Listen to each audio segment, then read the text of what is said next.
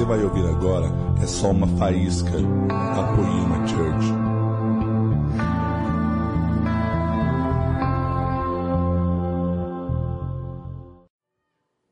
Você está feliz? Tava com saudade, cara. Você não tem noção. Para quem não me conhece, eu sou Leandro Barreto. Pastor aqui também, às vezes. E quem chegou nos últimos três meses não sabia quem eu era. Eu sou também pastor aqui. Estou feliz. Você vai vir aqui falar se eles estão felizes, é? Vai? Gente, essa é Firefox, para quem não conhece. A raposa de fogo.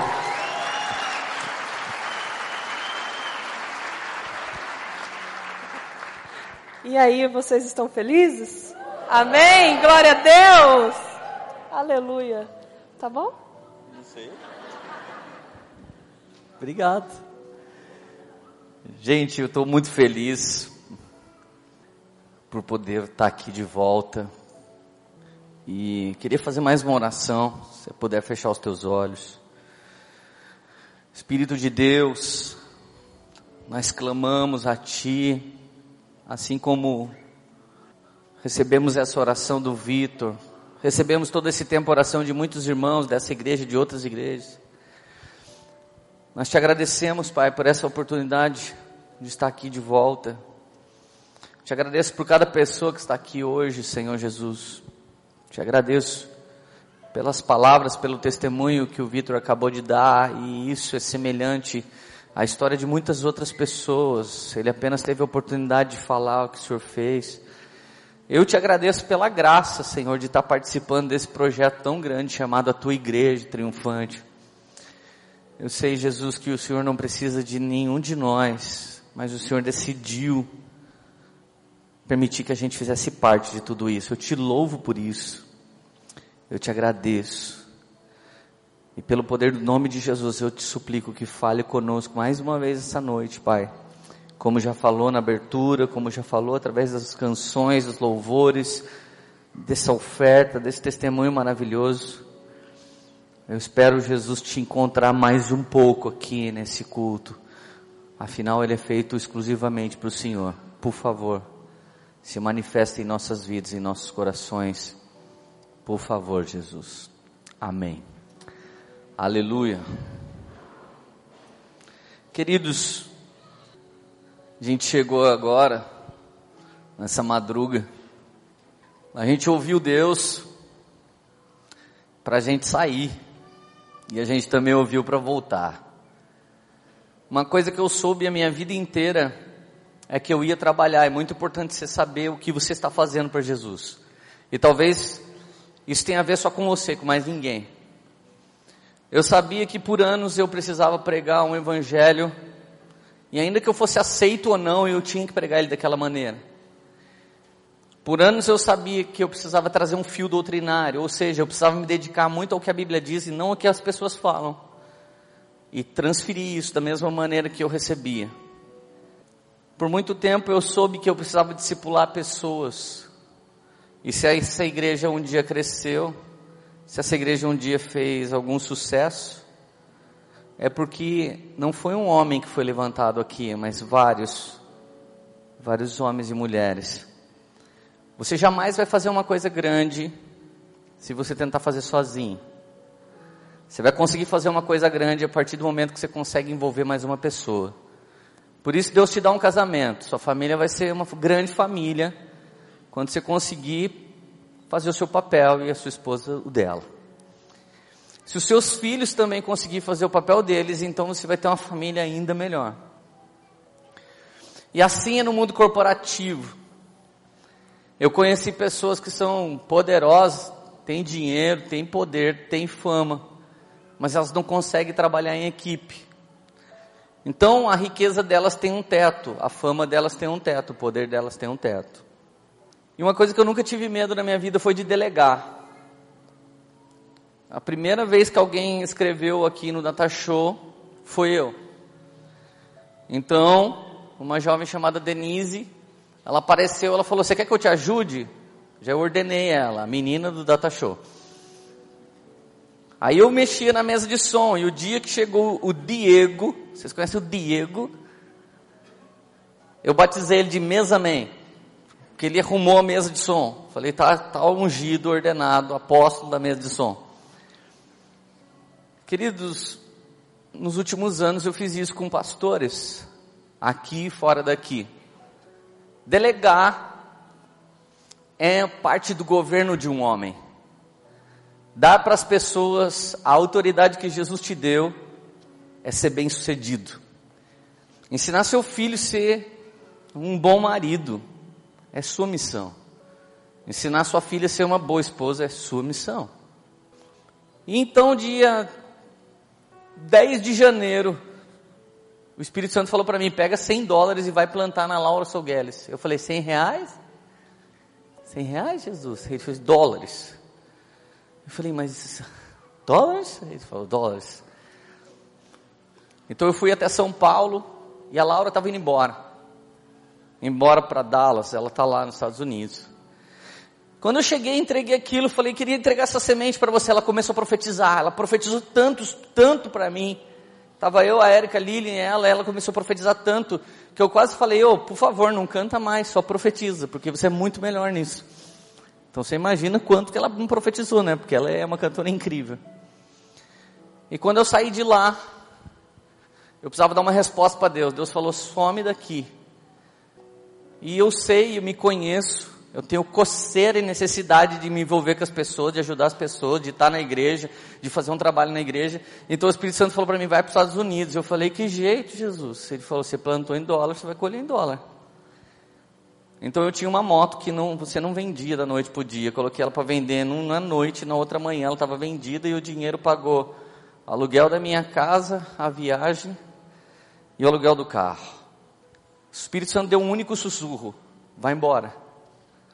E querido, eu quero que você grave essa frase. Essa frase não é minha, ela, essa frase é de Francis Chan. Pior do que ser alguém mal sucedido é ser bem sucedido naquilo que não importa para Deus. Guarda isso no seu coração. Pior do que viver numa catástrofe é viver com um sucesso que não é importante para Jesus. Eu não estou falando que aquilo que eu fazia não era importante para Jesus, mas Jesus falou para mim: eu tenho tanta coisa para te dizer, que se você não parar para ouvir só a mim, eu não vou poder te dizer tudo. Louvo a Deus e agradeço a Deus pela vida da Érica. Que ela falou, cara, eu acredito no seu governo. Não estou entendendo nada, mas eu acredito no seu governo. Agradeço a Deus pela Lília, minha filha, que precisou ficar todo esse tempo aqui porque ela estuda. E ela tem uma vida e ela não nasceu grudada comigo. Ela foi gerada para ser um com outra pessoa. E ela ficou aqui investindo na vida dela e nós levamos a Radassa. Querido, imagina que há 16 anos e alguns meses eu não fico um mês sem pregar. O ano passado eu preguei mais de 200 vezes, bem mais. Era uma média de cinco vezes ao dia, ao semana. E de repente esse ano eu preguei quatro vezes. E quando eu cheguei naquele lugar eu não sabia nem porque eu estava lá. Senti um pouco do frio da barriga de Abraão. Sai do meio da sua parentela e vai. Vai para onde? Vai, vai indo aí, vai indo. Viver pela fé é viver indo. Para onde? Para algum lugar que o Espírito de Deus está me chamando. Eu não sei muito bem onde é. Por 30 dias eu não sabia muito o que estava acontecendo, por 30 dias eu pude desfrutar e por 30 dias eu só sentia vontade de vir para cá. Portas se abriram, igrejas nos chamaram para estar tá ministrando. Eu tive sete convites, eu conheci o Conselho de Pastores de Orlando, e de repente nós tínhamos uma porta aberta para abrir igreja, para ficar por lá, para nunca mais voltar, mas uma coisa a gente sabia. Eu não vim aqui para isso. Eu vim aqui ouvir Jesus. E para você ouvir Jesus, você não pode ouvir seu coração. Para você ouvir Jesus, você não pode ouvir seus sonhos. Querido, por muito tempo a gente serviu a igreja no Brasil todo. E de repente a gente ficou escondido lá e pouca gente queria saber como a gente estava. Mas a verdade é que Jesus cuidou de tudo isso. E eu vi como ele cuidou de cada coisa. E a primeira coisa mais importante que Deus me falou lá, eu quero compartilhar com você hoje. O Senhor falou para mim lá, você é feliz? Eu falei, demais. Gente, eu sou muito feliz, até por isso que eu faço umas piadas meio idiota e você ri porque ela não teve graça.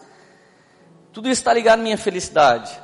Mas isso não é de hoje, eu, eu fui assim a vida inteira. Isso está ligado a uma positividade dentro de mim. Tem gente que é negativo, eu, não, eu nunca consegui ser. E a primeira coisa que Deus falou comigo lá, você é feliz? Eu falei, eu sou. Ele disse, mas qual o segredo da felicidade? Eu falei, Jesus. Ele falou, mas e se você tiver que ensinar alguém a ser feliz? Como você ensina? Eu falei, fala, aceita Jesus? Só que eu conheço um monte de gente que aceitou Jesus e não ficou feliz, um monte de gente que aceitou Jesus e não mudou de vida. Hoje eu já conheço até gente que pregava o evangelho que é desviado. Isso não parece com o mesmo evangelho que me transformou, me libertou e me traz até aqui. E isso não me faz ser melhor do que alguém, muito pelo contrário. Talvez eu tenha mais responsabilidade do que alguém que abandonou a verdade. Porque quanto mais é dado para você, mais, mais é cobrado. E querido, eu estou tão feliz de voltar aqui. Porque isso não tem a ver com nada além da vontade de Deus. Nós não sabíamos que dia que a gente ia voltar. Deus levantou um profeta americano, um profeta hispano e um profeta brasileiro. Foram três profetas e os três falaram a mesma coisa. É seu tempo sabático. Eu falei, meu Deus, Comecei a ler as escrituras. E todo pastor, quando começa a ler as escrituras, já tem vontade de sacar um papelzinho e começar a anotar: nossa, essa pregação vai ser animal quando eu pregar. E Deus falava assim: guarda o papel, essa pregação não é para ninguém ouvir, é, é minha e sua. Eu colocava algumas canções e falava: meu Deus, essa canção é incrível, então canta só para mim, ninguém vai ver. Na primeira parte do processo foi maravilhoso que a gente ficou numa casa muito boa, um carro muito bom. E quando a gente teve que estender a viagem, porque Deus falou para a gente continuar. Então nós pegamos um carro que não era tão bom e uma casa que não era tão boa. O carro tinha que limpar, tinha que lavar o carro. E a casa tinha que limpar e tinha que lavar a casa. Só que daí, cara, você comprou isso, ok? Você comprou um boné hoje e de repente sai um, estouram o negócio aqui atrás do boné. Você fica feliz ou você volta na, na loja e fala, cara, estragou, eu preciso de outro boné? Imagina você, irmã, que dividiu em mil vezes aquela bolsa da Vitor Hugo sua. Bem na primeira butuada, voa o botão. Você, lógico você chega lá na loja cheio do Espírito Santo, fala, ai minha amada, o botãozinho voou. Como qualquer ser humano normal, eu, eu falei, cara, vou lá reclamar, onde já se viu essa casa suja? O Espírito Santo falou, cala a boca. E se ele não fala assim com você, ele fala assim comigo. Porque tudo depende do ouvido que ouve. A maneira de você configurar tem mais a ver com você do que com Deus. E a prova disso é que a Bíblia diz que o espírito do profeta é sujeito ao profeta. Então, da maneira que Deus fala, depende de você a maneira de entender. Tem gente que vive ouvindo a palavra e nunca entende, não é verdade? Mas não vamos falar disso agora. De repente eu falei: Deus, olha esse carro, tá sujo. Deus falou: limpa o carro, limpa a casa. Eu e a Érica ficamos sete horas limpando o chão da casa. A Érica passava o lencinho de clorox para limpar, estava saindo a impressão digital. Se a gente quisesse fazer um crime, ninguém ia descobrir uma semana, podia pôr a mão em tudo, que não ia ficar digital. Quando eu comecei a limpar a casa e o carro, eu, o Espírito Santo falou: estava sujo do quê? Estava sujo de sujeira, imundícia? Eu falei: não, estava sujo de uso. Sabe coisa que você usa e não limpa? Você vai usando, vai usando, não dá tempo de limpar porque é muito uso, muito uso, daqui a pouco fica sujo. Carrinho de supermercado é imundo. Já viu um carrinho de supermercado? É imundo. Corrimão da rodoviária é imundo. Um monte de coisa que existe por aí é imundo, de tanto usar. Quando eu vi aquele carro, eu vi aquela casa, o Espírito Santo falou para mim para e para Érica: vocês estão sujos, só uma sujeirinha de tanto ser usado por mim e pela igreja. E eu parei vocês e vocês podem limpar essa casa enquanto eu estou limpando vocês. Nós ganhamos seis amigos para toda a vida lá, numa cidade onde a gente nunca viu ninguém. A Heloísa Rosa e o Marcos Gruber foram os, as pessoas que nos receberam. O Giba e a Fernanda e o André e a Dai. E eles passaram a cuidar da gente. E o legal é que lá ninguém estava nem aí. Ninguém sabia que a gente era. Os primeiros 20 dias que eu entrava no supermercado era legal, ninguém falava comigo, ninguém pediu oração. Aqui em Taubaté, sangue de Jesus. Tem três tipos de pessoa aqui em Taubaté. As que conhecem a gente, as que conhecem a gente e odeiam a gente, e as que conhecem a gente e gostam da gente. Não é? Cidade pequena, filho. Todo mundo que está aqui conhece três tipos de pessoa. Todo lugar que você passa aqui nessa cidade, você conhece alguém. Você já até já meio que dá uma mexidinha em cabeça, né? Eu já vi essa pessoa. Quem que não viu o Taubatiano em Taubaté, velho? É três tipos de pessoa numa cidade grande como essa. Eu ainda entrava em alguns lugares lá, eu pensava assim, nossa, alguém daqui a pouco vai falar comigo. Daqui a pouco eu falava, nossa, velho, eu estou seis mil quilômetros de casa. Começamos a viver uma vida tão simples, tão normal. Fizemos mais comida em três meses do que a gente fez nos últimos dez anos. A gente fez comida, lavava louça. Claro que a Erika fazia mais do que eu. A gente prestou atenção em tanta coisa da rádio, em tanta coisa minha, em tanta coisa da Érica. A Lília teve lá, a gente sugou ela. Sabe, querido, tem muita gente querendo fazer sucesso e coloca a família em risco. Eu não estava abalado com nada na minha casa, mas antes que qualquer coisa pudesse sair do lugar, o Espírito Santo só deu uma soprada: para.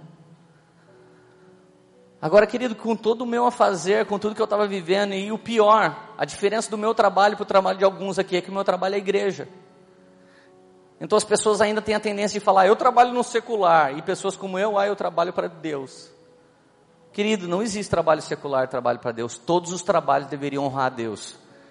Nós precisamos orar por Gilmar Mendes trabalhar para Deus e condenar essa desgraça que está acontecendo no Brasil, ao invés de soltar.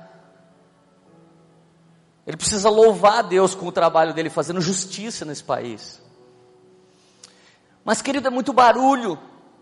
Felicidade hoje está ligada a dinheiro, felicidade está ligada a fama, felicidade está ligada a poder, e tudo isso é mentira do diabo. É uma mentira tão grande, querido, que uma jovem chamada Lee Yun Hyung, de 26 anos, herdeira da Samsung, se matou aos 26 anos de idade. Um cara chamado Eduardo Agnelli, aos 46 anos de idade, herdeiro da Fiat, que é dona da Ferrari, que é dona da, da Dodge, que é dona de todos os carros quase que vende por aí, se matou aos 46 anos de idade. Dinheiro, fama e poder não pode trazer felicidade para alguém. O dono da Tetra Pak, casado há 20 anos, com quatro filhos, encontrou a mulher morta e agora todo mundo está descobrindo que foi ele que matou a esposa. Querido, poder não traz felicidade. Herodes foi um dos homens mais poderosos do tempo de Jesus. Sabe o decreto que Herodes baixou? No dia da minha morte, mate os meus filhos herdeiros e mate um monte de homem de bem dessa cidade para garantir que todo mundo vai ficar de luto por minha causa. Poder, fama, dinheiro não traz felicidade. Viver pregando o evangelho de Jesus nas plataformas e tendo o seu nome num banner não é sinônimo de felicidade. Felicidade é estar no centro da vontade de Deus. Eu estava tão feliz vivendo a minha vida lá de não fazer quase nada, nenhuma coisa, coisa nenhuma. Eu tive convite para pregar em vários lugares e Jesus falava: Não, descobriram que você é pastor, mas isso não significa que eu quero que você vá pregar. Gente, que gostoso ouvir a voz de Deus assim.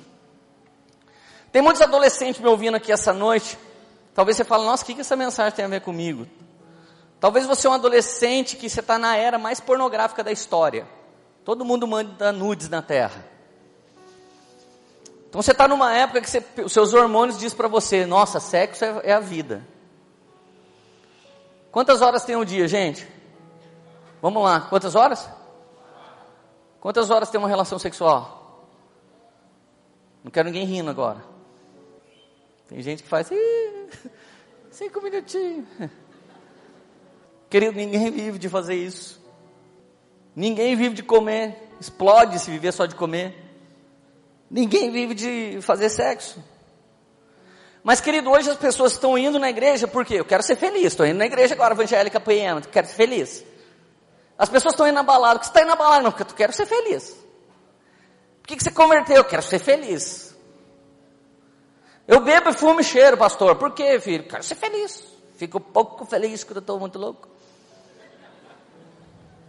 Casei, descasei, sou gay, sou homem, sou gay, sou crente. Por quê? Quero ser feliz. Fui embora de casa, pastor, quero ser feliz. Divorciei, quero ser feliz. Mil coisas estou fazendo, quero ser feliz. Querido, deixa eu te dizer uma coisa. Guarda isso no seu coração. Nosso país não recebeu o verdadeiro evangelho. Ele vem recebendo ao longo dos anos. Nosso país recebeu um evangelho deturpado. Evangelho verdadeiro no Brasil é sinônimo de miséria e pobreza. Você sabia que 85% dos pastores da terra tem problema no casamento, problema financeiro e tem doenças na área emocional? A profissão número um, abalada no emocional, pastores. Número dois, advogados. Você sabia disso? Você acha que Satanás está feliz com alguém fazendo a obra de Deus? Querido, guarda uma coisa no seu coração: uma igreja verdadeira não está preocupada se o pastor dela está indo para conferência saber mais. Uma igreja verdadeira está preocupada se a liderança está tendo saúde espiritual. Trabalhe para a vida do seu líder ser saudável espiritualmente. Descobre se o seu líder está bem. E se ele não tiver, ajuda ele. Porque não é como uma empresa. Uma empresa não deu certo, você abre lá a falência e um CNPJ que vai para o saco. Agora o inferno inteiro levanta para parar uma família, o inferno inteiro levanta para parar uma casa, o inferno inteiro levanta para parar uma igreja, mas ele levanta para cair. Aleluia. Aleluia. Querido, a busca pela felicidade é uma epidemia mundial.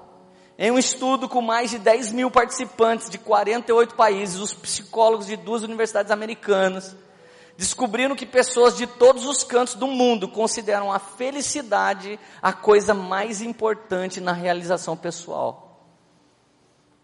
A felicidade é altamente desejável, está acima de ser rico e da vontade de ir para o céu, segundo essa pesquisa.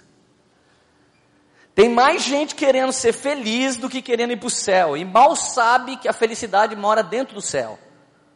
A felicidade verdadeira está nas regiões celestiais. Novos céus e uma nova terra. Alegria plena, eterna. Onde você não vai ser mais assolado, não vai viver mais injustiça. Tem gente mais querendo ser feliz do que ser rico. Gente, quanto rico você conhece que é infeliz? Mas o nosso país foi colonizado por Roma. E Roma declarou que pobreza agrada a Deus, e Roma é cada vez mais rica, e pobre é quem congrega em Roma. Canadá e Estados Unidos são os dois países da América colonizados pelo Evangelho de verdade. Sabe qual é o sinal desses dois países? Os dois países mais ricos das Américas. Querido, eu quero declarar uma sentença verdadeira sobre a vida de vocês. Eu não estou nem aí se o Brasil está em crise. Eu era imigrante num país que estão expulsando imigrante. Eu não estava nem aí, porque foi Jesus que me levou lá. Não existe crise nos Estados Unidos, no Brasil e nem no quinto dos infernos vai existir crise se Jesus resolver operar algo. Se ele entrar no inferno para tirar alguém de lá, eu quero te dizer que nem a crise daquele lugar pode impedir Deus de agir. Não existe crise para quem vive pela fé. O centro da vontade de Deus é um lugar que existe tranquilidade e paz que excede todo entendimento e provisão. Porém, o ladinho, um pouquinho para o lado da vontade de Deus, é o início de um erro e Deus não tem nada com isso. Querido, essa febre da felicidade, é estimulado pelo crescimento numérico de pesquisas que sugere que além de bom, felicidade também faz bem. Felicidade é muito bom, gente, e felicidade faz bem.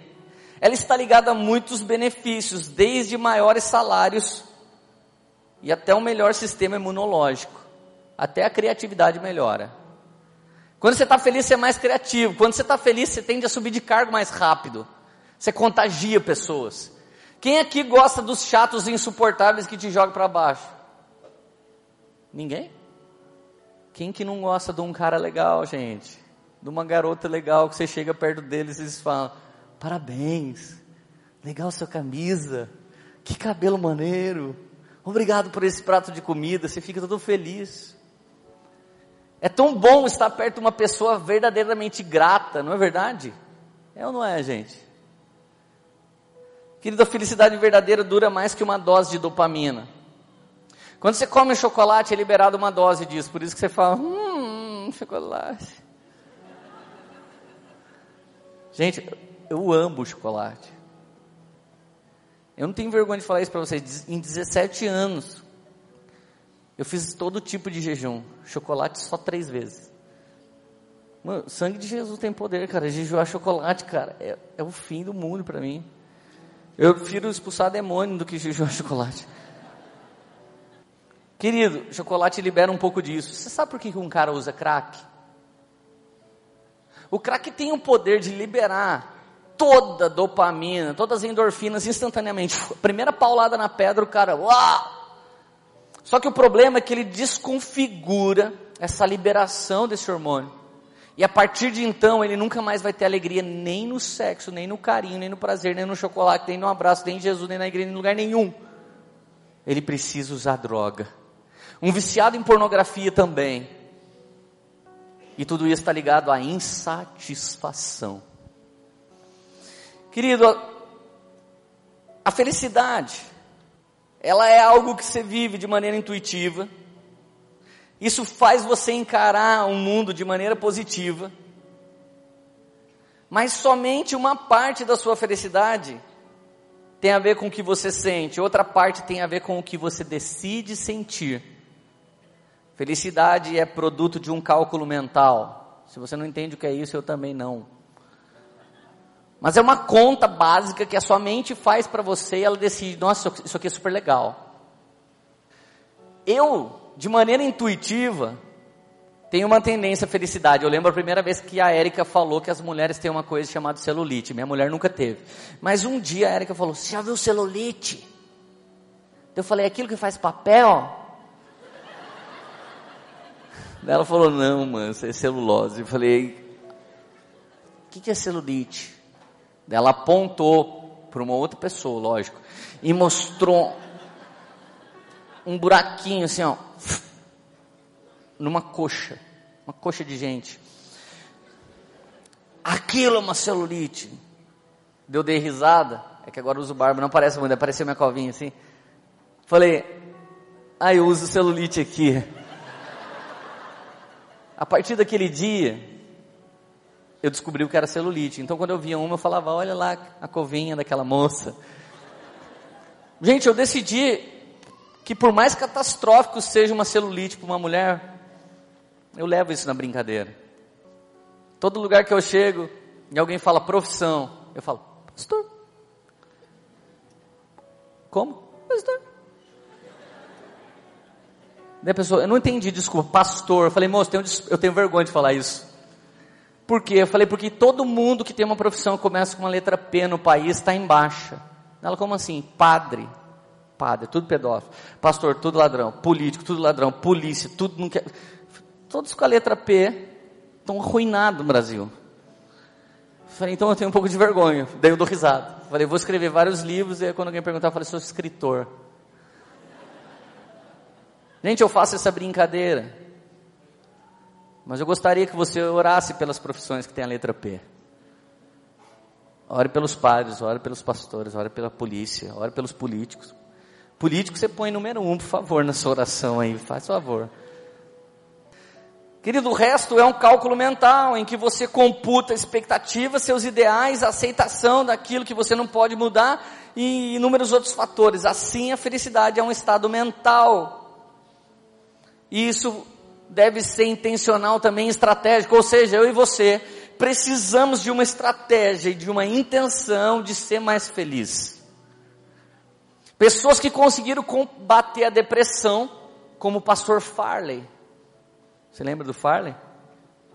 que Deus usou poderosamente para curar várias pessoas, você sabia que ele já foi assolado por depressão? E o Farley me disse como que ele começou a combater, os dias que ele acordava não muito feliz, então ele tentava ir no cinema, tentava pôr uma música mais alegre, brincar com os filhos, e ele passou a regar felicidade.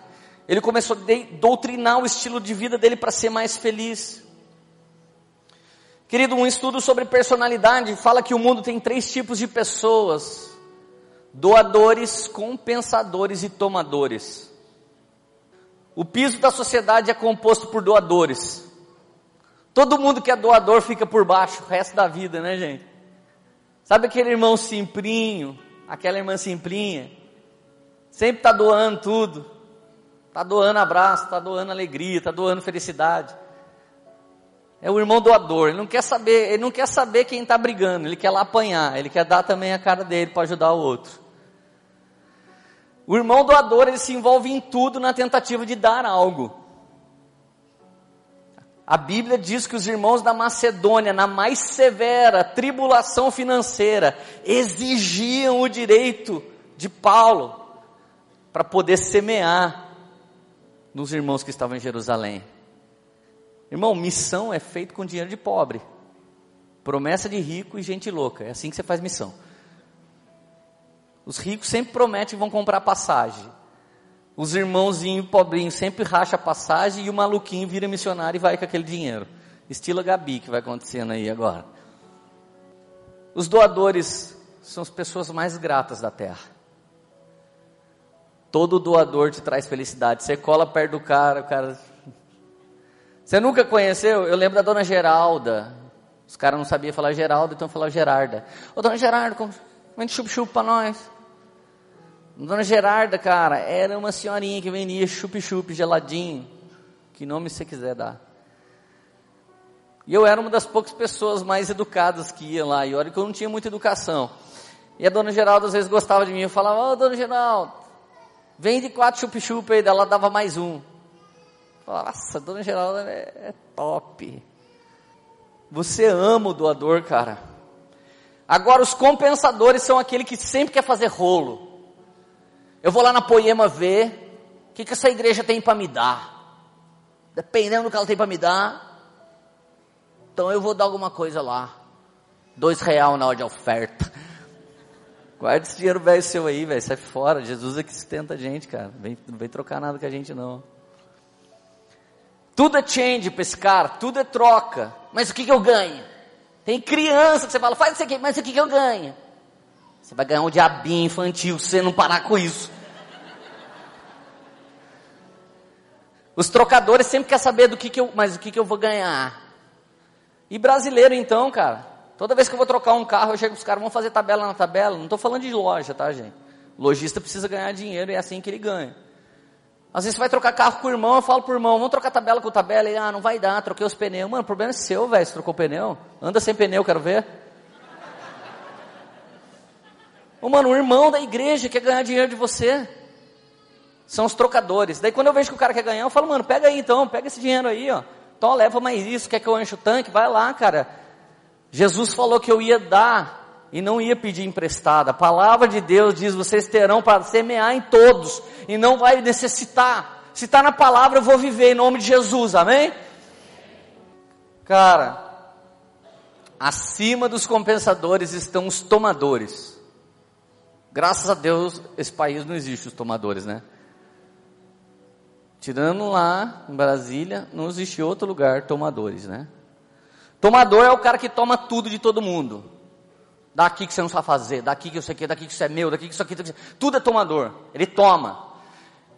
Ele toma alegria das pessoas, ele toma energia das pessoas, ele toma felicidade das pessoas, é o tomador, avassalador. O piso da sociedade está com os doadores e acima, compensadores e tomadores. Mas sabe quem vai para o topo? No final da história? Os doadores. Cara, você pode não gostar do Bill Gates, mas ele aprendeu um princípio bíblico que tem muito crente que nunca aprendeu.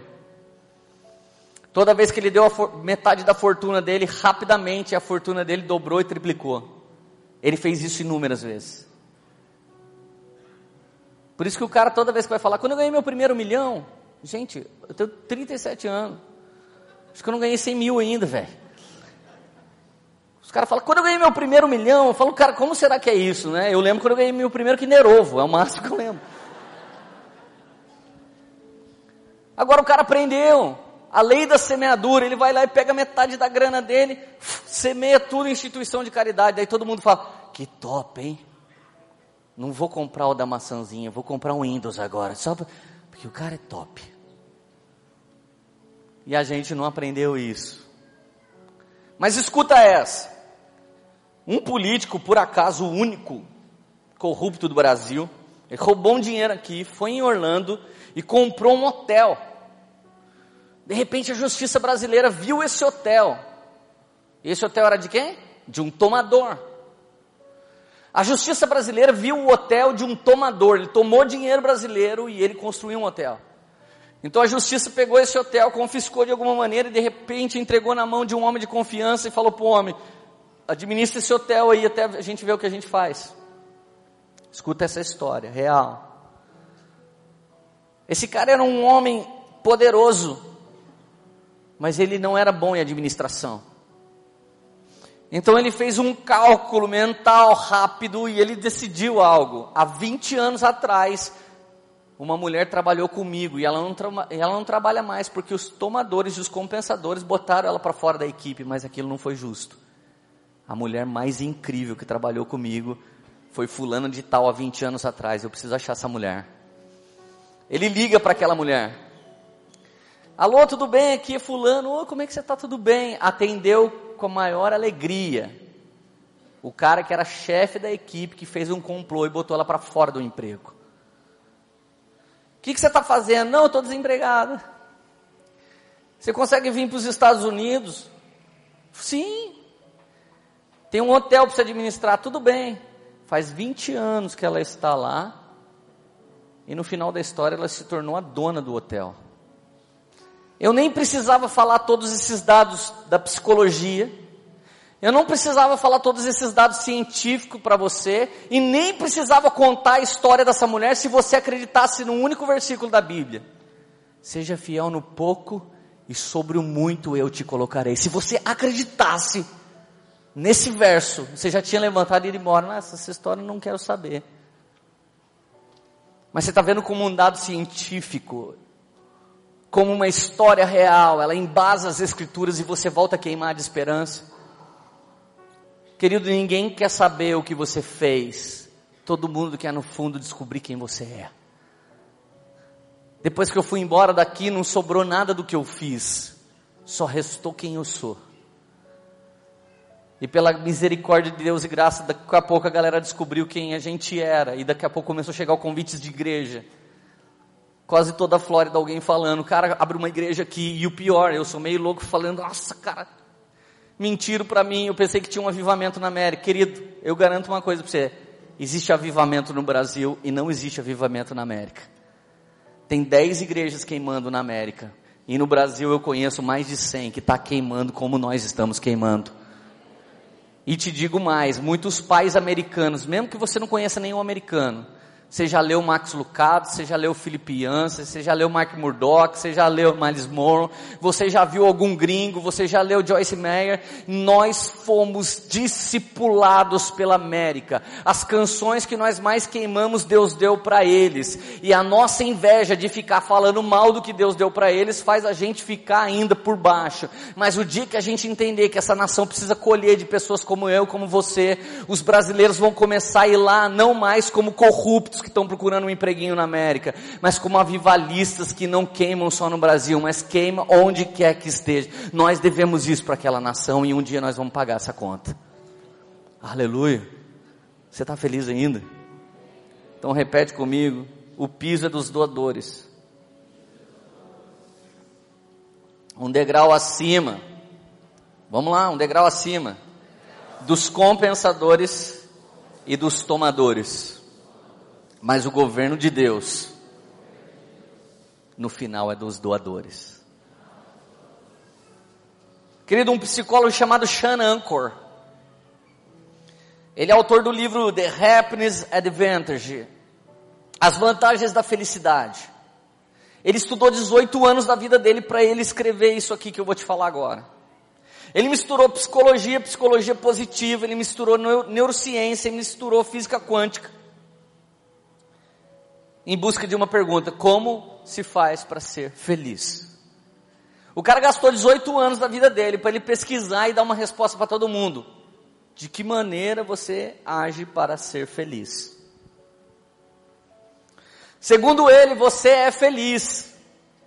Depois de todas as pesquisas, com pobre, rico, com grande, pequeno, com gente que sofreu atentado, com gente que caiu do prédio de 11 de setembro, com gente que perdeu o pai na guerra do Iraque, com gente que sofreu bombardeio, com gente que é milionário, com gente que tem Ferrari, depois que ele pesquisou 18 anos em inúmeros países, ele chegou a uma conclusão. A pessoa mais feliz da terra é a pessoa que tem gratidão no seu coração. Eu louvo a Deus por esse cara ter estudado, gasto tanto da vida dele para me ensinar uma coisa que Paulo já tinha dito para a igreja de Tessalonicenses. Eu louvo a Deus por esse cara ter estudado demais, escreveu o livro, se tornou o cara, e ele veio e falou a mesma coisa que a Bíblia diz em 1 Tessalonicenses 5,18. A Bíblia diz assim: na Bíblia Almeida Revista Corrigida. Em tudo dai graças. Porque esta é a vontade de Deus em Cristo Jesus para convosco. Na NVI, deem graças em todas as circunstâncias. Pois esta é a vontade de Deus para vocês em Cristo Jesus. Nova tradução linguagem de hoje. E sejam agradecidos a Deus em todas as ocasiões. Repete comigo, todas as ocasiões Repete, eu, eu tenho que dar graça. Em todas as ocasiões. Olha King James. Dai graças em toda e qualquer circunstância. Portanto, essa é a vontade de Deus em Cristo para convosco. Bíblia viva, estejam sempre agradecidos. Haja o que houver. Porque esta é a vontade de Deus para vocês que pertencem a Jesus Cristo. Queridos, essa palavra agradecidos, agraciados, sejam gratos, é do termo original que significa viva como um afortunado livre. Quem aqui é um afortunado livre? Pela fé todos nós somos. Mas estou falando de grana mesmo. Você chegar em qualquer lugar e falar, embrulha essa Ferrari e manda entregar lá para o meu avô. Tadinho, sonhou a vida inteira, agora está quase morrendo, deixa ele escutar o ronco. Tem alguém aqui que pode fazer isso? A Bíblia diz para você viver tão grato a Deus como se você fosse um afortunado livre. Como se chegasse em Dubai e falasse, ô, oh, me embrulha esse prédio aqui, por favor, transporta lá para o Rio de Janeiro. Os caras falam, não tem como. Não, mas eu pago quanto for para levar para lá. Eu não sei o que é isso. Se alguém sabe, depois você conta para a gente como é que é. Mas a Bíblia diz que nós temos que viver como se a gente fosse esse tipo de pessoa. Mas por que, que a gente não consegue ser? Gente, Deus precisa de dinheiro. Vamos lá, gente. Precisa? Ele é dono do quê? Ah. Se ele é dono do ouro da prata, você é filho de Deus, por que, que você não se sente afortunado livre? Querido, ser feliz não é comer sempre o mesmo prato no restaurante que você mais gosta. Ser feliz não é ter grana. Ser feliz é ser grato. Querido, eu estava lá nesse país e uma coisa foi constrangedor para mim. Quando você está num restaurante, normalmente o americano ele chega e fala assim para você: "Boa noite. É com muito prazer que eu te recebo aqui no nosso restaurante e eu gostaria de fazer essa noite inesquecível para você." Eles não falam: "Pois não." Sabe por quê? Porque se você gosta do serviço dele, você dá 20% do que você vai pagar para ele, de 18 a 25%. Então ele tem que te tratar da melhor maneira possível. E eles fazem isso. Sabe como que o outro americano reage quando ele fala isso? Thank you, man. I want a Coke, please. Ele fala no mesmo tom. Sabe como que eu e a Erika falava? Diet Coke. And Caesar salad. Um dia eu falei, amor, os americanos falam obrigado. Por favor, a gente é grosso. Você sabe as quatro palavrinhas mágicas que um filhinho americano aprende depois de papai e mamãe? Excuse me, sorry, please, thanks. Com licença, me desculpa, obrigado e por favor. Nós estávamos numa igreja e um pastor estava sentado na ponta. E as criançadas ficavam passando, indo e voltando, indo e voltando. Parecia até filho de crente. Não, porque filho de católico não faz isso, vocês estão ligados, né? Nem de espírita, nem, nem na macumba. É assim. Não estou falando mal, estou falando que virou uma cultura, tá, gente? Nós estamos tudo aqui em casa, tá? O pastor estava sentado assim, daqui a pouco passava uma criança, ele falava assim pra gente: americano. Daqui a pouco passava outra criança, brasileiro. Americano, americano, americano, americano. Brasileiro. A gente, cara, esse cara é profeta, ele olha para a criança e sabe. Daí a gente ficava lá do outro lado assim. Quando ele falava de, de que país era, a gente falava para a criança, Are you from? Aí uns, Brasil. Brasil. Are you from? United States. Are you from? Ele não errou uma. A gente chegou, pastor, como é que você sabia que, que país as crianças eram? Porque as crianças que passam atropelam a gente, não pede desculpa, não pede licença. É tudo brasileiro.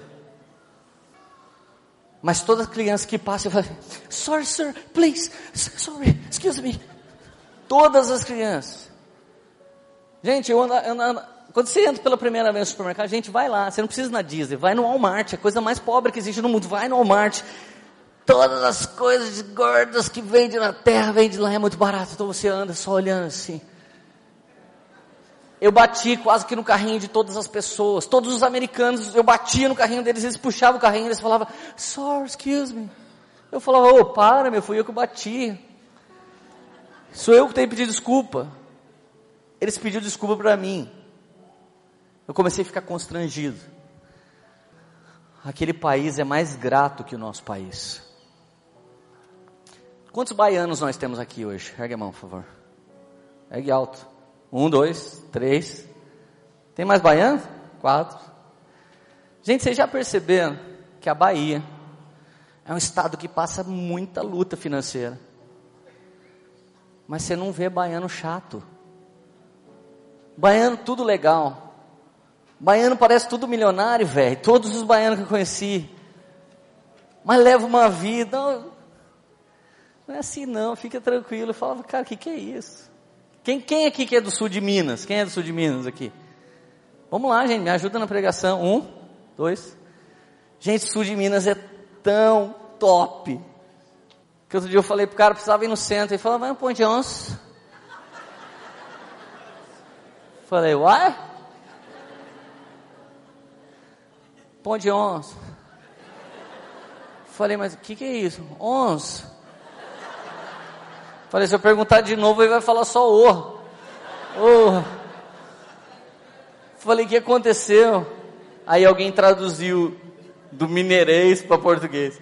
Falou ponto de ônibus. Falei, cara, os caras vivem tão de boa. Que eles falam só um cadinho da palavra. Quer que eu te assuste? Sabe quem é o cidadão de um país mais feliz da terra, segundo essa pesquisa? Panamenhos e paraguaios. De cada 10 panamenhos, de cada 10 paraguaio, oito e meio pensam de maneira positiva. Você vê, cara, que não tem a ver com grana, tem a ver com gratidão. Nós, conhecemos um paraguaio aqui. Ele viu que o Jason ia estar aqui fazendo uma escola. Ele veio de carro de Assunção, no Paraguai. Assunção era no Paraguai? Ele veio de Londres, do Paraguai, aqui, de carro. Me perguntaram se eu fui em Londres, lá nos Estados Unidos. Falei, não, não deu tempo. Querido, tem gente aqui essa noite que o Espírito Santo já te tocou e você tem certeza de uma coisa. Eu não consigo ser grato. É a única certeza que você tem. Eu quero ser otimista com você. O fato de você declarar para você mesmo, você não falou ainda com ninguém, não confessou com ninguém. O fato de você reconhecer aqui dentro que você não é grato é 75% da cura da ingratidão que te assolava até hoje. Aí se você falar para mim, eu fui estuprada pelo meu pai, como é que você quer que eu seja grata? Eu acho que pela fé, você devia fazer um esforço muito grande de saber que você nasceu porque Deus te escolheu. E que se esse pai imprestável não servisse para nada, ele foi uma porta para você estar tá aqui e você vai ter que se apegar a essa miserável condição de graça para começar a ser feliz de ter vencido outros 680 milhões de espermatozoides ser você o nascido. Nem que você estude a, revista Galileu para ser feliz. Nesse caso, eu acho que chegou a hora de você decidir ser grato por alguma coisa. Agora quer que eu te conte a história de um cara que não foi grato? O nome dele era Jonas. Pensa num cara cheio de Espírito Santo. Se juntar todo mundo que está aqui, não dava Jonas, cheio de Deus, porque o cara era o único da época, o único profeta. Hoje todo mundo está aí. Está todo mundo sendo usado por Deus. Qualquer um dos pastores, qualquer um de nós podia subir aqui e pregar a mensagem. Jesus ia usar, ia falar para caramba. O Espírito Santo está em todos nós. Mas naquela época só Jonas tinha. Então um dia Deus fala para mim: Eu amo os corintianos. Não, ele fala, Deus fala: Eu amo os palmeirenses. Não, Deus fala: Eu amo São Paulino, eu amo Santista. Só que ele torcia para outro time e falou: Não estou nem aí. Credo. Sabe, estou citando time só para você sentir aquele pânico. Eu não vou para Nínive nem a pau. De lá do alto onde ele andava com Deus, ele desce para Tarsis, ele desce para o porto, ele desce para o navio, ele desce para o porão do navio, e do porão do navio ele desce para o mar, e do mar ele desce para o ventre do peixe, e do ventre do peixe ele desce num lugar mais fundo que um homem já desceu na época dele. Antes do navio existir, Jonas foi lá no fundo. Quando Deus resolve quebrar um homem, porque Ele ama esse homem, ele leva esse homem para o lugar mais fundo que esse homem e essa mulher jamais imaginou que poderia chegar. Se tem alguém aqui que Deus ainda não te moeu o suficiente para você querer ser santo nele, fica tranquilo que sempre ele consegue piorar.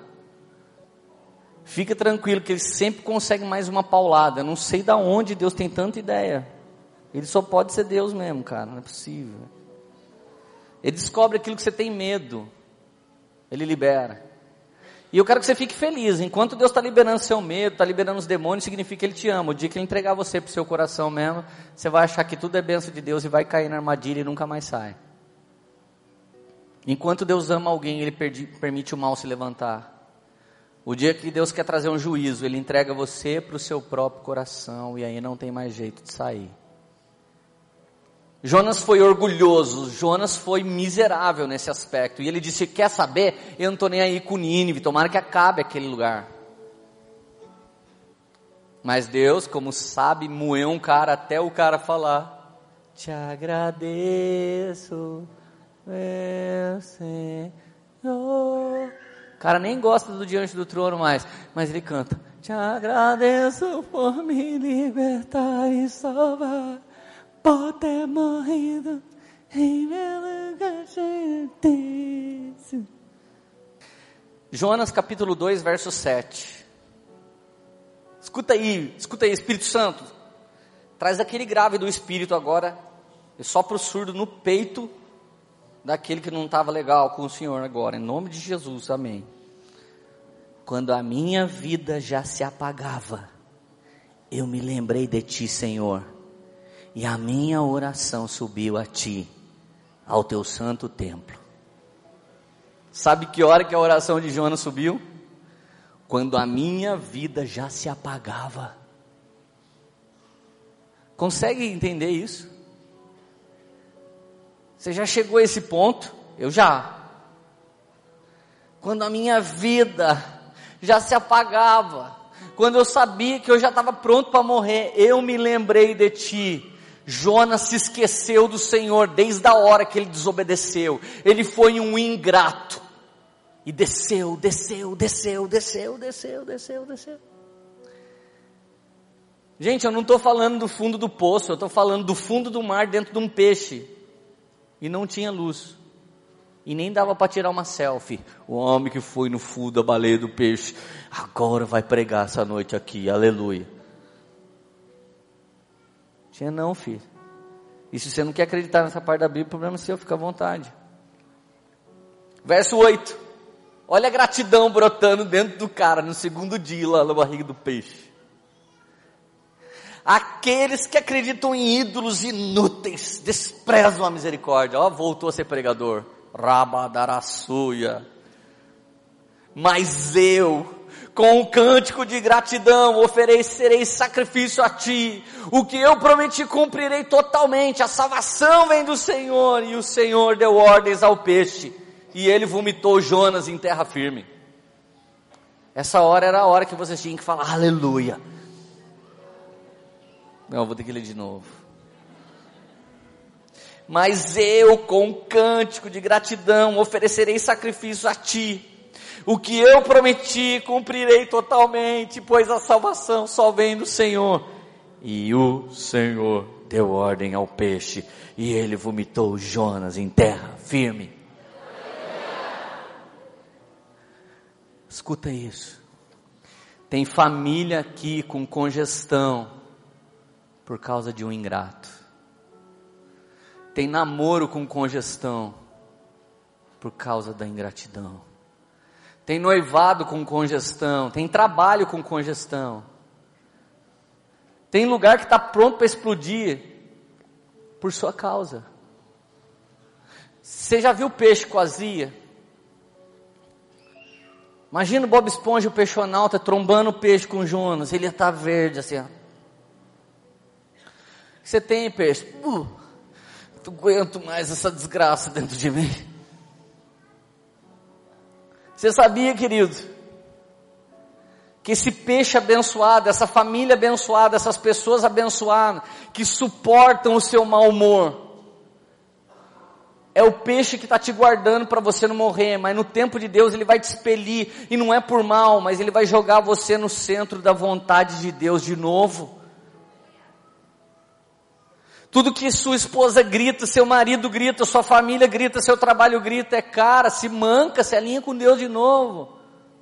Bah, guri, nós não aguenta mais é tu aqui. Agora, se você nem assim vai amolecer o coração, então eu vou dar um verso para você na face. Vou te dar na face agora um verso. Jó 40, verso 8, na Bíblia Mensagem. Olha Deus falando. Você supõe ser capaz de dizer algo que eu tenha feito errado? Está me chamando de pecador para sair de santo?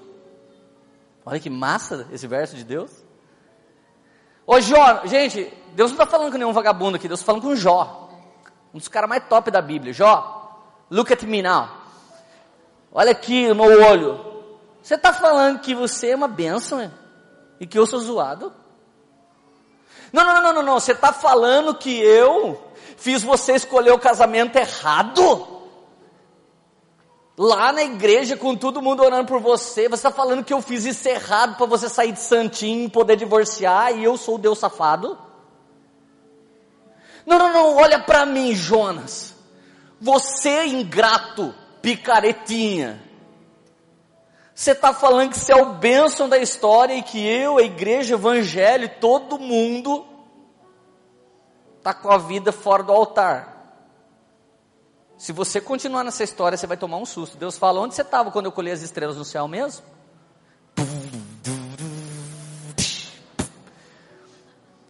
Onde você estava quando eu lancei os fundamentos da terra?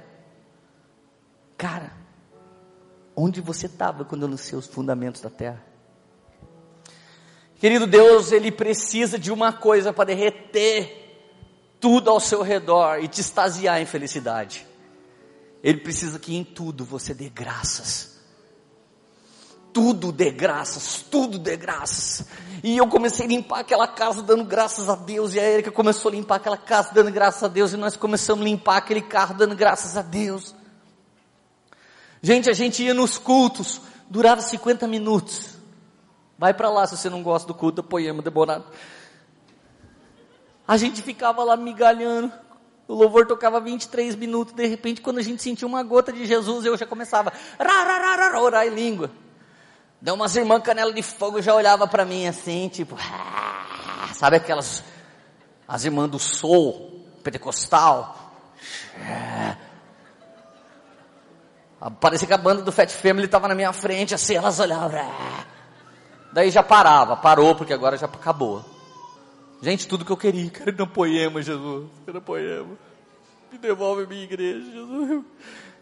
Eu preciso voltar para lá, Jesus. Querido, sabe por que, que eu e você precisamos entender muito bem essa palavra? Eu não vou pregar essa mensagem nunca para um americano, não vou pregar essa mensagem para o alemão, não vou pregar essa mensagem para francês. Não dá para pregar muito essa mensagem para esse povo. Sabe por quê? Porque o Tratado de São Tomás de Aquino, a respeito de gratidão, ele define gratidão em três níveis. Presta atenção. O primeiro nível é superficial, o segundo nível é intermediário, o terceiro profundo. O, o nível superficial é o nível do reconhecimento, do reconhecimento intelectual, do reconhecimento cerebral, do nível cognitivo do reconhecimento, ou seja, ele está aqui fazendo esse fundo para mim, daí no final eu chego e falo, valeu? Valeu é um nível superficial. Sabia que thank you é o mesmo que valeu? Sabia que Zudanka Alemão é o mesmo que valeu. É um nível superficial de agradecimento. Mas se eu fosse ali e falasse para ele assim, um intermédio agora, um intermediário. É o nível do dar graças a alguém por aquilo que esse alguém fez por nós. Eu, falo, eu falaria em espanhol, graças. Eu falaria em italiano, grazie. E eu estaria falando, cara, foi bem legal isso. Eu te dou graças por isso. Foi bem legal. Mas em todos os idiomas da terra só existe uma língua que tem um agradecimento no nível mais profundo. Você sabe qual é? Obrigado. Obrigado. Significa Cara, você fez esse fundo para mim hoje, bicho. Obrigado, cara. Eu estou obrigado. Eu estou vinculado. Eu vou colar com você, mano. Algum dia eu preciso. Eu tô obrigado a pagar isso. Daí ele fala o que para mim? Fica tranquilo, cara. Você não tá obrigado a nada. Prazer é meu, de nada. Obrigado significa eu estou obrigado a te servir. Eu estou obrigado a te honrar só na língua portuguesa. Por que será que Deus desejou isso para nós? Nenhuma outra palavra é como obrigado. Merci, francês, não é obrigado. Nós cristãos, comprados pela graça de Deus, devemos viver os três níveis. Mas reconhecer hoje o dar graças a Deus em todas as coisas. Talvez, querido, você que é um contraponto da igreja religiosa, parou de orar no café da manhã, parou de orar no almoço, parou de orar no jantar, porque você fala, ah não, Deus já sabe, eu tenho que ficar orando, porque você não gosta daqueles irmãos que queria fazer vigília na hora do almoço. Lembra desses irmãos? Não tem irmão que fala, velho, toma o microfone desse cara, velho, olha o cara, que... ora pelo almoço, Deus abençoa a plantação de arroz, abençoa o caminhoneiro, Deus abençoe o irmão desse Kelsey Pneus que fez o balanceamento daquele caminhão para chegar a comida até aqui. Abençoa, Senhor, o Dovo do feijão DZV lá da Terra Nova, que trouxe feijão para o supermercado Pegue Pague, que trouxe o que a mamãe comprou na mercearia do seu Ciro, Deus, aleluia, raba. Irmão, para, em nome de Jesus, vai esfriar a comida. Por causa desses irmãos, a gente parou de orar por causa de várias coisas. Então, velho, se liga, eu não estou falando para você nem ficar fazendo vigília na hora de comer. Se quer fazer vigília, faz sozinho, cara. Deus se agrada, eu não. Ele se agrada de você, vai lá, mas quer comer na hora da comida. Mas se liga só. Você precisa voltar a dar graças. Se você passar a ser grato, você vai começar a atrair a felicidade para sua vida. Queridos, a gratidão pode definir o propósito de Deus na vida de alguém. Um dia Deus falou para Noé, não estou falando que ele não é grato, mas se liga na resposta que ele deu. Noé, sai do meio desse povo, constrói um barco, eu vou matar todo mundo. Sabe o que Noé fez? Glória a Deus, Deus, demorou. Fez o barco, deixou todo mundo morrer. Você sabia que Moisés ouviu a mesma coisa? Deus falou: Moisés, larga esse povo no meio do deserto, eu faço uma tumba só. Fio todo mundo no buraco e você vai sair daí e você vai ser o meu novo povo. Sabe o que Moisés fez? Ah, Deus, pensa bem no que você está querendo, não faz isso não. Sacanagem. Tirou os caras do Egito com um braço forte. Tadinho dele, né? Não sabia de nada, né? No final, aquele povo ingrato morreu todinho no deserto, porque eram ingratos. Dois homens entraram na terra prometida, porque eles eram gratos. Querido, obedecer ou não obedecer, ser grato ou não ser grato, não está ligado à salvação. A salvação vem pela graça de Deus, e Deus sabe como Ele vai te salvar. Porém, dá para ter uma história de sucesso na terra, uma, uma história de catástrofe na terra, isso depende da sua obediência e gratidão. Quando Deus te chama para obediência e gratidão, Ele não está falando, vou tomar o céu de vocês se for menino mau.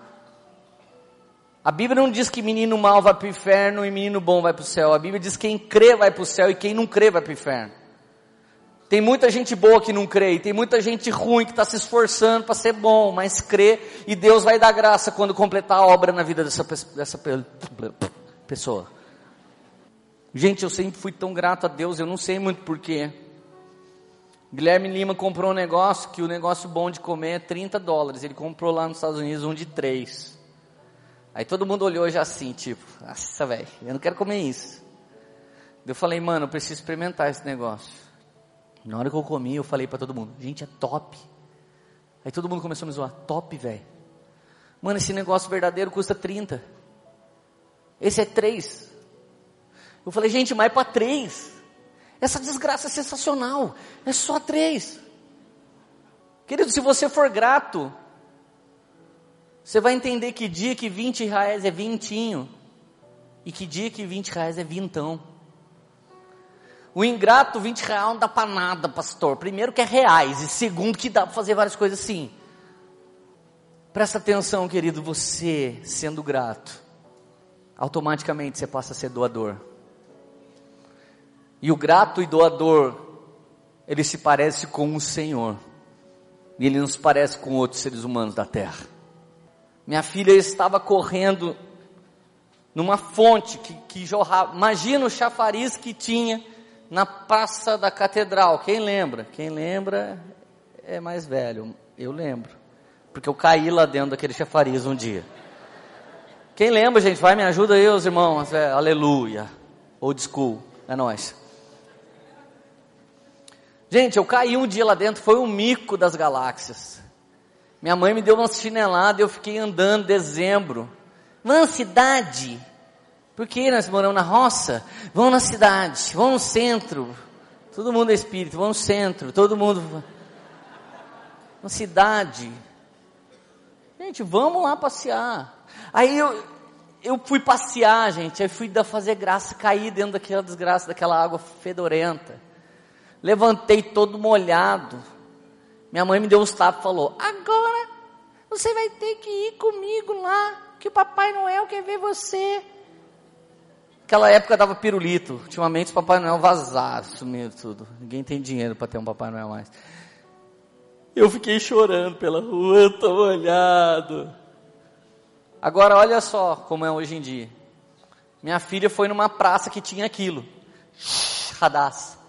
Nossa, que top! Você leva a menina na Disney e ela não acha tão legal quanto aquela desgraça daquele chafariz de água fedida. Que top, papai! Já arrancou a blusinha, arrancou as melicinhas, ficou lá. Daqui a pouco chegou uma vietnamita chamada Angelina. Daqui a pouco chegou um, um japinha da Coreia, um japa da Coreia, entende? Daqui a pouco, cara, ninguém falava a mesma língua. Hanas, how are you? I am Brasil. Daqui a pouco todas as crianças estavam juntas. E elas estavam todas jogando água uma na outra. E a linguagem das crianças não tem idioma, mas elas se comunicavam. E eu comecei a ver o reino dos céus diante dos meus olhos. Elas eram gratas porque tinha uma aguinha jorrando na calçada, aguinha fedorenta. E eu com a Erika ficamos sentados, orando a Deus para não ter peste perniciosa, nem flash que voa de dia, nem mal que. Elas eram só gratos. Querido, sou muito grato. Talvez eu não teria outra mensagem para pregar aqui hoje. Sou grato à minha família que ficou esse tempo escondido comigo lá. Sou grato ao presbitério dessa igreja que pastoreou muito bem. E eu sei que eu não precisava nem voltar, se dependesse do trabalho deles. Agradeço aos supervisores, aos líderes. Agradeço minha filha que ficou, porque ela está investindo na vida dela. E a minha filha que foi, porque ela ainda faz parte muito da nossa vida. Meus pais. Agradeço a família da Érica. Eu agradeço Jesus por tudo isso. Minha gratidão é tão grande que a gente foi cuidado por pessoas lá. Elas cuidaram da gente, elas procuravam saber como a gente estava. Elas ensinavam a gente comprar nos melhores lugares, ir nos lugares mais baratos. A gente foi cuidado por Deus em todo o tempo. A mama Schubert, a mamãe do Mark, olhou para a gente e começou a chorar. Ela disse: Eu oro por vocês desde o dia que eu conheci vocês. Eu vi o Espírito Santo em vocês naquela igreja. E a gente pôde se deparar com uma mulher que é nossa intercessora há sete anos e a gente não tinha tido um tempo de qualidade com ela. Agora, querido, você precisava ter uma experiência como a minha. E eu não estou falando isso porque você faz parte da igreja que eu sou pastor. Mas poucas igrejas no mundo estão vivendo o que a gente está vivendo. A liberdade de um evangelho que não escraviza. A liberdade de você não ter uma liderança tomadora e nem uma liderança compensadora, mas líderes doadores Quantos líderes aqui precisam ser honrados pelo tanto que eles se doaram para os irmãos que aqui estão? Alguns dias a gente fazia como enfermeiro, auxiliar de enfermagem, vai dar uma bezetacil, quase toma um coice, toma um palavrão, e aquela praga daquela, como é o nome disso? Injeção. É passará o cara. Quantas vezes a gente foi falar a palavra de Deus para alguém, alguém só faltou bater em um de nós. Cala a boca, você não tem nada a ver com a minha vida. Você fala, mas você chamou de líder. Você pediu discipulado. Você veio da nossa igreja. Querido, hoje é um dia de gratidão. Eu sou muito grato. E se você sempre ficar esperando o que os outros vão fazer por você, você vai se tornar alguém ingrato. A minha vida tem sido tão boa aqui, nessa cidade, nesse país, que em quase nenhum lugar que eu vou, eu passo dificuldade. Porque sempre tem alguém querendo ouvir o evangelho que a gente prega, sempre tem uma comidinha para nos honrar, sempre tem uma oferta que paga a nossa passagem para ir e voltar, sempre tem alguma coisa boa. E de repente eu estava lá e Jesus falou: Você é servo, semeia nessa casa. O dono dessa casa, ele merece que alguém venha aqui e não estrague a casa, pelo contrário, arrume a casa. Comecei a arrumar a persiana da casa. Eu estava tão grato a Jesus que eu passava pretinho lá no carro, passava silicone no painel do carro alugado. Ah, Jesus, estou fazendo tudo para você agora. E não tinha ninguém para ver. Minha gratidão de estar aqui hoje é que eu nunca fui merecedor de nada do que Jesus tem feito. Mas Ele quis assim. E eu sou grato a Deus por aquilo que Ele deseja. Chegou o dia de você decidir pela gratidão ao Senhor. Chegou o dia de você falar obrigado para Jesus. Chegou o dia de você passar a ser mais educado. Você precisa sair daqui falando pelo menos quatro palavrinhas. Com licença, me perdoa, me desculpa, por favor, obrigado. Falei cinco, para quem gosta de exatas, falei cinco. Vamos era quatro. Por favor, obrigado. Mas comece falando com Jesus. Eu quero que você encontre um motivo para você ser muito feliz com Jesus agora na sua vida. Procura dentro de você. Procura dentro de você algum motivo para você agradecer Jesus. Ah, eu não sei. Você está tão perdido então que você não pensou na salvação. Pensa que ninguém que está aqui pode se salvar. Pensa. Pensa que a justiça que nós achamos que temos, ela é podre diante de Deus. Pensa isso. Pensa que o cara e a mulher mais incrível que está aqui essa noite, Deus não, não precisa da sua santidade. Ele não precisa disso. Isso não muda Deus. Você consegue ser grato agora? Feche os teus olhos. Comece a agradecer Jesus. Em tudo dai graças. Se você puder, fale obrigado para Jesus, porque o nosso agradecimento, o nosso obrigado, é a palavra de agradecimento mais poderosa desse planeta. Nessa noite não diga thank you para ele, não. Nem valeu Deus. Fala Deus obrigado. Eu estou obrigado, Deus. Eu estou obrigado a caminhar contigo sempre, porque o Senhor é Deus, como não existe outro Deus. Obrigado, Deus, eu estou obrigado com essa salvação. A minha santidade vai, vai estar ligada à gratidão, Senhor, e não a uma obrigação. Eu serei tão grato, Senhor, pela salvação. Obrigado. Quando eu tinha, fecha os olhos ainda, querido. Quando eu tinha uns sete anos de idade, eu entrei numa igreja que era muito esquisita, porque naquela época todo mundo era católico, então eu entrei numa igreja Seixanoye. Eu tinha um amigo Japinho, e os pais dele eram dessa igreja. Um dia eu entrei, a porta estava aberta. E eles estavam lá dentro falando, obrigado, obrigado, obrigado, obrigado, obrigado, obrigado. E eu falei, que louco, né? Essa missa do obrigado. Eu pensei, as filosofias orientais, elas conseguem higienizar muitas vezes a mente, refrigerar a psique, através de pensar positivo e agradecimento. O Shanankor, eu agradeço a Deus pela vida desse grande doutor em psicologia.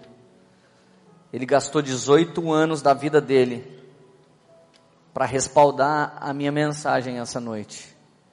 Com respaldo de psicologia, com respaldo científico. Eu posso dizer para você, cheio de testemunhos, Dê graças a Deus, agradeça a Deus, diga obrigado ao Senhor por todas as coisas que têm acontecido na sua vida, porque esse é a base da sua felicidade. Alguém grato será feliz em qualquer lugar, em qualquer estação, em qualquer tempo. Seja grato, seja grato. Leandro, tô sem grana, mas está com saúde. Seja grato por essa saúde. Eu tô sozinho, mas você está aqui sendo mais um com a gente. Então você não está sozinho, a gente está junto. E Jesus está com você, Ele vai mudar essa história. Seja grato, grato, grato. Quando Jonas passou a mão no couro daquela baleia ali dentro, falou: Deus, obrigado por esse submarino aqui. Obrigado por esse lugar aqui, Deus, porque se eu não tivesse aqui, eu não ia poder fazer essa minha última oração. Querido, se tem uma coisa que sobe, sobe forte, vai até onde tem que ir, é a adoração, é a oração, é a gratidão. Se você, se você consegue hoje, mesmo que com a vida quase apagando, se for o caso de alguém aqui. Se você consegue ser grato, querido, grato, grato, grato, grato, grata, grato, grato. A sua oração vai chegar ao céu e Deus vai ordenar o peixe, Deus vai ordenar o emprego, Deus vai ordenar o dinheiro, Deus vai ordenar a família, Deus vai ordenar o casamento, Deus vai ordenar as drogas, aos demônios, as doenças que vai embora, Deus vai ordenar. Ele vai ordenar, xeremandaraçô e alás. Ele vai ordenar, se você for grato ao sangue de Jesus, se você for grato ao nome de Jesus, Ele vai ordenar, Fica de pé, querido, e comece a agradecer Jesus. Agradece, mesmo que você não entenda esse tempo que você está vivendo, agradece, agradece. Eu agradeço a essa igreja maravilhosa. Agradeço. Como eu senti falta de uma dessas bandas de louvor fazendo adoração. Agradeço a vocês. Como eu senti falta de ouvir essas palavras de oferta. Agradeço a vocês. Como eu senti falta. Como eu senti falta dessa família espiritual, eu agradeço vocês por poder pertencer a essa família espiritual. Você precisa encontrar agora um motivo para agradecer Jesus. Encontre, encontre. Vamos lá, igreja. Agradece. Xeriba canaraçoi elamanarasi. Se a sua adoração subir hoje em agradecimento, Deus vai ordenar o peixe. Deus vai ordenar o processo que está na mão do juiz. Deus vai ordenar que as portas da prisão se abram. Deus vai ordenar que o hospital devolva dos seus leitos. Deus vai ordenar. Deus vai ordenar que aquele que perdeu sua voz profética volte a profetizar. Deus vai ordenar que aquele que enxergava profeticamente e parou de ver vai voltar a ver. Que aquele que um dia profetizou volte a profetizar. Deus vai ordenar. Rabadarassuri mandalabassoi. Seja grato ao nome de Jesus, que é o único nome a ser adorado, a se dobrar.